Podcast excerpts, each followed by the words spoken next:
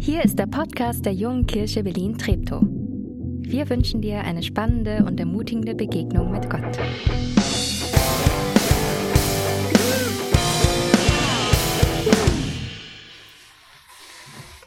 Einen wunderschönen guten Morgen von meiner Seite aus. Ich heiße Jana und gehöre zum Pastorenteam. Donnerstag vor einer Woche. Ich wusste, am Sonntag in einer Woche werde ich über das Thema Geld sprechen. Und ich habe mir überlegt, ich habe mir meine Predigt an, was sagen andere über Geld, über das Thema Geld. Und paradoxerweise war ich auf dem Weg zum Shopping Center. Hier kommt mein Geständnis. Ich liebe es, shoppen zu gehen. Und ähm, ich muss ehrlich sagen, da bietet sich Berlin ja auch an. Und wenn ich Zeit habe ähm, oder Zeit finde, überlege ich mir, wo könnte ich hin? Sollte ich lieber zu den Gropius-Passagen gehen? Kurzer Anfahrtsweg, sie haben umgebaut, richtig schön, wenn nicht dort war. Ich kann es euch empfehlen. Oder soll ich lieber zur Eastside Mall gehen? Die ist relativ neu. Ähm, tendenziell auch weniger los oder soll ich lieber mit den Tourist shoppen im Alexa? Man kann sich nicht ganz immer so entscheiden und ich liebe es vor allem, Klamotten und Schuhe zu kaufen. Und wenn ich dann schon die roten Sale-Schilder sehe, denke ich so, ja, Jackpot, heute ist mein Tag, da muss ich unbedingt hin. Und dann gibt es auch keinen Halt mehr. Ich kann euch beruhigen, ich habe nur drei Oberteile gekauft. Letzte Woche. okay, über das Thema Shoppen, über Einkaufen gehen, da spricht man. Man präsentiert seinen Freunden, was man gekauft hat. Hey, das neueste Handy, die Musikbox, das Bett, äh, den Sofa oder was auch immer. Ähm, und man rechtfertigt es vielleicht noch, indem man sagt, oh, es war ganz günstig, es war im Sonderangebot. Aber direkt über Geld spricht man relativ selten. Wenn wir in den Korintherbrief schauen, den hat Paulus geschrieben, ähm, in der Gemeinde in Korinth, dann redet er ganz viel über das Thema Geld. Und wenn wir auch ins Neue Testament schauen, Jesus hat immer wieder über das Thema Reichtum, über Besitz, über Geld gesprochen. Also Fakt ist, Geld war damals ein Thema, ist heute noch ein Thema. Und äh, deswegen ist es gut, dass wir uns heute Morgen damit beschäftigen. Und bevor wir loslegen, sprechen ein Gebet. Jesus, danke, dass du da bist.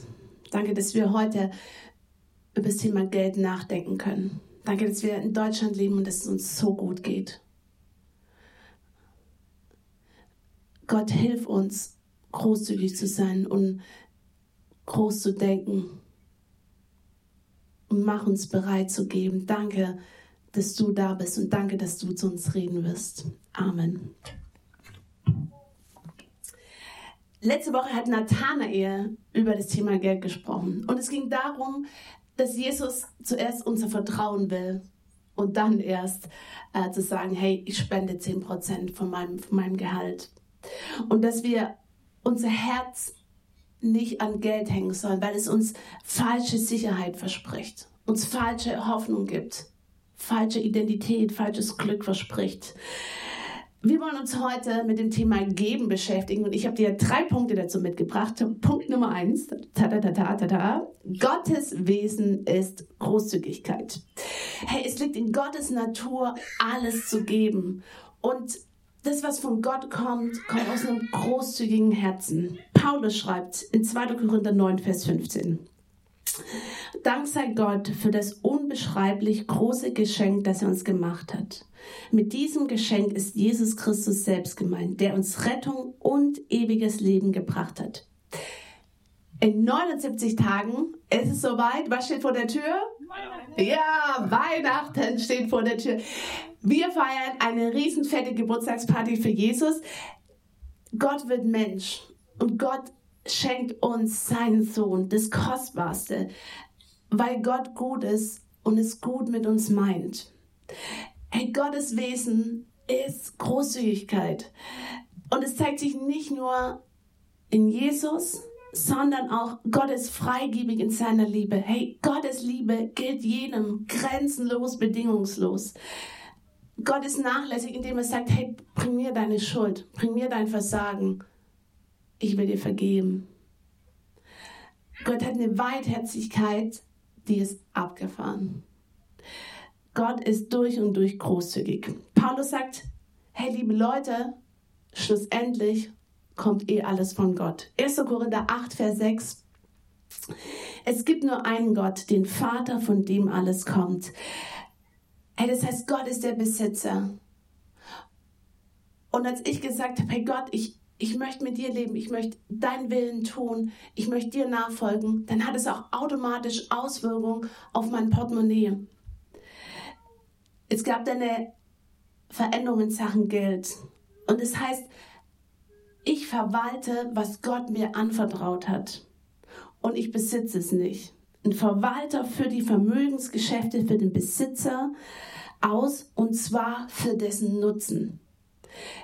Der Verwalter verfügt nicht über die Gaben, sondern er fragt, hey, was, wie soll ich es einsetzen? Was soll ich tun? Wie kann der größtmöglichste Nutzen daraus entstehen? Und das ist eine krasse Verantwortung, der bin ich mir oft nicht bewusst. Und gleichzeitig ist es eine Ehre. Und Gott sagt mir, hey, ich vertraue dir viel an. Ich vertraue dir richtig viel an. Setz es weise ein. Gottes Wesen ist Großzügigkeit. Vielleicht wusstest du schon, heute feiern wir Erntedankfest. Wir schauen zurück und gucken, hey, was hat Gott Gutes im letzten Jahr gemacht? ähm, was ist an Gutem passiert. Und wir wollen Gott Danke sagen, dass er uns so gut versorgt hat. Ähm, mich hat eine Begegnung mit einem Bauern sehr beeindruckt. Und zwar war ich irgendwo in Bayern unterwegs, ich weiß leider nicht mehr ganz so genau wo, äh, mit einem LKW und wir haben so Sachspenden eingesammelt für die Liebenzeller Mission. Und dann kamen wir zu einem Bauer und, also es hört sich jetzt an, als ob das vor 100 Jahren war, das war vor ein paar Jahren, auch wenn man sich nicht vorstellen kann. Aber anyway, äh, wir waren bei diesem Bauer und ähm, meine Begeisterung hat sich am Anfang so ein bisschen in Grenzen gehalten, aber mich hat es total fasziniert. Er hat gesagt, hey, wisst ihr was? Ich habe eine richtig gute Ernte gehabt. Gott hat zur richtigen Zeit, kam die Sonne raus und ähm, der Weizen, ich kenne mich leider nicht so genau aus, aber der Weizen wurde dann getrocknet und dann wird er ja eingefahren und so. Gott, also am Anfang hat er Regen geschenkt und der Bauer war total begeistert, wie, wie das Erntejahr verlaufen ist. Und am Ende sind wir da gestanden, hatten so richtige, fette, fette acht Weizensäcke voll ähm, geschenkt bekommen. Acht Weizensäcke voll. Anyway. Ähm, und ich war total beeindruckt, wie der Bauer dankbar war. Und der gesagt, hey, das ist, das ist so gut gelaufen und ich möchte Gott was abgeben, weil das ist nicht selbstverständlich und ich, ich habe das nicht in der Hand und ich habe gebetet für die Ernte und sie war richtig gut. Ich meine, ganz ehrlich, ich kann mich nicht daran erinnern, dass ich jemals gesagt habe, danke Gott für das Mehl, dass ich damit backen kann. Oder danke Gott, dass du den Weizen hast wachsen lassen, dass ich jetzt so leckere, knusprige Schokokekse habe. Oder danke Gott, dass der Regen und Sonne zur richtigen Zeit gekommen sind, dass ich Brot habe. Für uns ist vieles selbstverständlich und wir vergessen Gott Danke zu sagen. Mein Tipp für dich heute ist, mach dir bewusst, wie großzügig Gott ist und wie, wie gut es uns geht. Schau zurück, wo hat Gott Gutes getan in deinem Leben? Wie hat er dich versorgt? Und vergiss nicht, ihm Danke zu sagen. Auf dieser Karte, du hast am, am Eingang eine Karte bekommen. Ähm, das ist der erste Punkt. Gottes Wesen ist Großzügigkeit. Wofür bist du Gott dankbar? Hey, mein Tipp an dich heute Nachmittag. Gönn dir eine Tasse heiße Schoki, setz dich irgendwo gechillt hin und denk drüber nach, wo hat Gott Gutes getan in deinem Leben? Ey, wir leben in einer der reichsten Länder der Welt. Uns geht's echt richtig gut. Wo hat Gott Gutes getan? Wofür bist du Gott dankbar? Mein zweiter Punkt. Großzügigkeit bedeutet Gewinn. Paulus schreibt in eine Gemeinde in Philippi, Philippa 4,17. Denk jetzt nicht, ich wäre darauf aus, noch mehr zu bekommen. Es geht mir vielmehr darum, dass der Gewinn, den ihr selbst von eurem Geben habt, immer weiter anwächst. Was Paulus hier sagt, das ist verrückt. Er sagt, hey, ihr werdet keinen Verlust haben, sondern ihr werdet einen Gewinn haben, wenn ihr gebt. wisst ihr, das das stellt unser Denken, mein Denken auf den Kopf. Weil ich denke nämlich, wenn ich was gebe, dann fehlt mir was. Aber Paulus sagt, na, na, na, na, na, so ist es nicht. Gott ist anders. Geben macht Freude. Es befreit, es erleichtert, es befriedigt. Dir wird nichts fehlen, du wirst daraus einen Gewinn haben. Im Philipperbrief heißt es weiter, das finde ich richtig schöner Vers. Und was eure eigenen Bedürfnisse angeht, so wird derselbe Gott, der für mich sorgt, auch euch durch Jesus Christus mit allem versorgen, was ihr braucht. Er, der unerschöpflich reich ist und dem alle Macht und Herrlichkeit gehört. Ey, Gott verspricht, ich kümmere mich um dich, ich sorge für dich. Ähm, und wir ziehen da manchmal einen falschen Schlussstrich und sagen zum Beispiel, hey Gott, ich gebe dir mein Geld, du segnest mich und dann wird mein Leben glatt verlaufen. So ist es nicht. Gott hat gesagt, hey, Gott hat uns keine Garantie gegeben für ein Leben, wo alles glatt läuft. Aber er sagt, hey, ich bin da, ich bin mit dir, vertraue mir. Ich möchte euch einen Tagebucheintrag von einer jungen Frau zeigen. Das elf Jahre her, ist damals 24.12.2008. Hatte vor ein paar Tagen nur noch 100 Euro auf meinem Konto, habe es dann doch noch gespendet. Heute kein Geld mehr auf Konto, brauche, zu, brauche Zugeld für die Penner, bekam heute 10 Euro. Danke, Gott ist groß weißt du was, es war nicht so, dass die Frau zuerst die 10 Euro bekommen hat, sondern sie hat die 100 Euro gespendet und danach hat sie die 10 Euro bekommen. Und ich glaube, die 10 Euro, die waren richtig wertvoll für die Frau. Ich liebe es, Geschichten zu hören von Christen, wie Gott sie versorgt hat. Ähm, und ja, die Geschichten sind vielleicht einfach in der Gegenwart erzählt als in der Vergangenheit, weil da ist es manchmal herausfordernd zu sagen, Gott, ich will dir vertrauen, aber hilf, hilf mein Misstrauen. Aber es lohnt sich, weil Gott so viel für uns bereithält. Es lohnt sich zu geben. Dritter Punkt. Großzügigkeit als Lebensstil. Brian Houston, der Gründer von Hillsong, von der Hillsong-Gemeinden, hat einmal gesagt, bei Großzügigkeit geht es nicht darum, wie viel du hast. Sie zeigt sich auch nicht in einer einzelnen Tat, der wahre Kern von Großzügigkeit zeigt sich als Lebensstil. Der wahre Kern von Großzügigkeit zeigt sich als Lebensstil. Hey, Geld wird immer in unserem Leben eine Rolle spielen. Das ist so Fakt. Geld spielt eine Rolle in unserem Leben. Aber die Frage ist, wie groß wird die Rolle sein? Und erlaube ich dem Geld, dass es mein Leben bestimmt und dass ich mein Leben nach dem Geld ausrichte? ich bete oft, oh Gott, hilf mir großzügig zu sein. Hilf mir, dass ich gerne gebe. Und ich will mein Vertrauen auf dich setzen, weil ich weiß, du versorgst mich. Und ich habe es schon so oft erlebt. Drei Tipps, wie ein großzügiger Lebensstil aussehen kann. Tipp Nummer eins: Wir geben nicht vom Rest oder sporadisch, sondern aus der Fülle und regelmäßig. Paulus, der kommt heute oft zu Wort. Paulus war ein guter Mann. Paulus schreibt, 1. Korinther 16, 1 Vers 2. Was aber die Sammlung für die Heiligen angeht, wie ich den Gemeinden in Galatien geboten habe, so sollt auch ihr tun. An jedem ersten Tag der Woche lege an jeder von euch bei sich etwas zurück und sammle an, so viel ihm möglich ist, damit die Sammlung nicht erst dann geschieht, wenn ich komme. Früher war der erste Tag der Woche der Sonntag und der Tag, wo man in die Gemeinde gegangen ist und wo man, den, wo man das Geld bekommen hat, das ist die Gehaltszahlung. Unser Geben geschieht in Bezug auf die Gemeinde. Die Spende passiert geplant und ich entscheide im Vorfeld, hey, wofür möchte ich mein Geld ausgeben? Wofür möchte ich mein Geld spenden? Und nicht erst am Ende vom Monat, wo ich so denke, oh, ist ja gar nichts mehr übrig. Oder oh, nur 5 Euro übrig.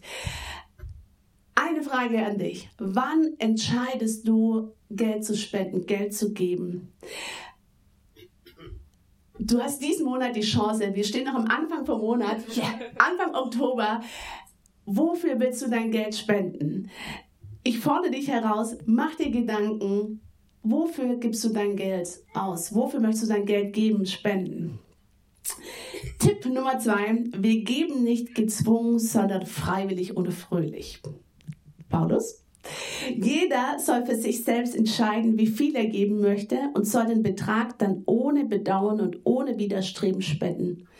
Gott liebt den, der fröhlich gibt. Ey, Gott zwingt dich nicht zum Geben. Genauso wenig zwingt er dich, genauso wenig zwingt er dich, an ihn zu glauben oder irgendwas zu tun. Und es geht ihm nicht darum, irgendwelche Gesetze zu befolgen und sagen, du musst jetzt aber tun, ähm, sondern er sagt, hey, folg mir nach, vertrau mir. Ich will dich in eine Freiheit führen und nicht in eine Abhängigkeit. Du sollst leben und ich will, dass es dir gut geht. Freiwillig und fröhlich kann ich geben, wenn meine Haltung stimmt. Letzter Tipp, Tipp Nummer drei. Wir geben nicht geizig, sondern angemessen und reichlich. 1. Korinther 9, Vers 6. Wer wenig sät, wird auch wenig ernten. Und wer reichlich sät, wird reichlich ernten. Ich glaube, dass wir in der Gefahr stehen, negativ zu denken oder im negativen Sinn zu rechnen. Hey, wann habe ich genug? Wann habe ich alles abgedeckt? Und dann gebe ich es. Und Gott sagt, hey, wer großzügig sät, der wird auch großzügig ernten. Und das ist das, was ich schon vorher angesprochen habe, dass Großzügigkeit ein Gewinn ist. Und vielleicht passiert es nicht materiell oder nicht immer materiell, aber innerlich. Ich habe während meines Studiums ähm, darf man oder sollte man äh, bei so verschiedenen Festen ähm, mitmachen oder mitarbeiten, die die Dienstzelle Mission veranstaltet. Ähm, eine Missionsorganisation, wie der Name schon sagt. Und einer unserer Kooperationspartner hier, der JKB Treptow, und unter anderem findet einmal pro Jahr ein riesengroßes äh, christliches Kinderfest statt. Das größte übrigens in ganz Europa. Und da kommen so zweimal I don't know, 3000 Leute, also Kinder plus dann noch Erwachsene, also eine fette, fette Kinderparty. Und die Kids haben eine Möglichkeit, eine Spardose mitzunehmen und unterm Jahr für die Mitarbeiter der Liebenzeller Mission zu spenden. Und dann ist die Aufgabe von uns Studenten, man schließt sich dann so eine Bank ein und äh, macht die Spardose auf und lässt es dann durch diesen Zähler durchrasseln und äh, schreibt dann alles auf, damit es alles auch seine Ordnung hat und so. Ähm, und einmal war ich während meines Studiums auch dran, dieses Geld zu zählen, in dieser Bank eingeschlossen zu sein. Und ich öffne diese Spardose und dann kam Zettel raus. Und auf diesem Zettel stand, ich habe mein ganzes Taschengeld gespart und wenn ich groß bin, will ich auch mal Missionar werden. Und wir alle so, ah, was für ein heiliger Moment in dieser Bank. Und wir haben so gedacht, was für ein krasser Typ. Der hat es verstanden.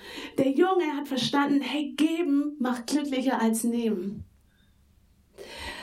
Großzügigkeit verändert nicht nur dein Umfeld, sondern vor allem dich selbst. Und weißt du, manchmal gibt es keine 0815-Lösung. Und ich glaube auch beim Thema Geld ist wichtig, hey, leb deine Beziehung zu Jesus. Und frag ihn, bezieh, bezieh ihn mit ein. Hey, wofür soll ich geben? Was soll ich geben? Und er wird es dir zeigen. Amen.